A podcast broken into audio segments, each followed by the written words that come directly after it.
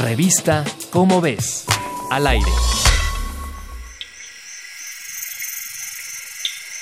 De acuerdo con datos de la Organización Mundial de la Salud, cada año cerca de 5.4 millones de personas sufren mordeduras de serpiente.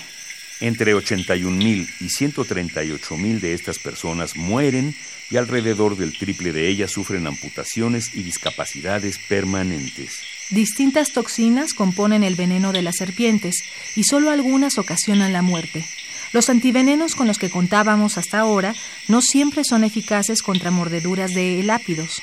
Pero científicos del Instituto de Biotecnología de la UNAM, Campus Morelos, desarrollaron un antiveneno eficaz contra mordeduras de algunas especies de serpientes de México, Sudamérica, Asia, Europa y Medio Oriente.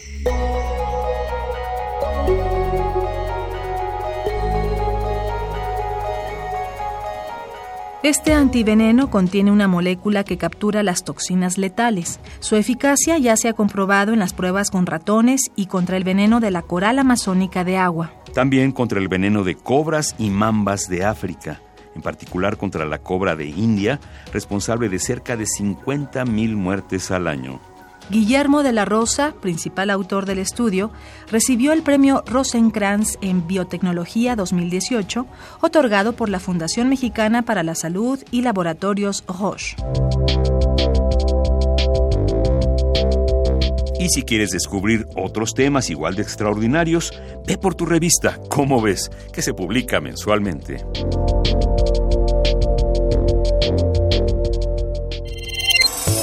Revista Cómo ves, al aire.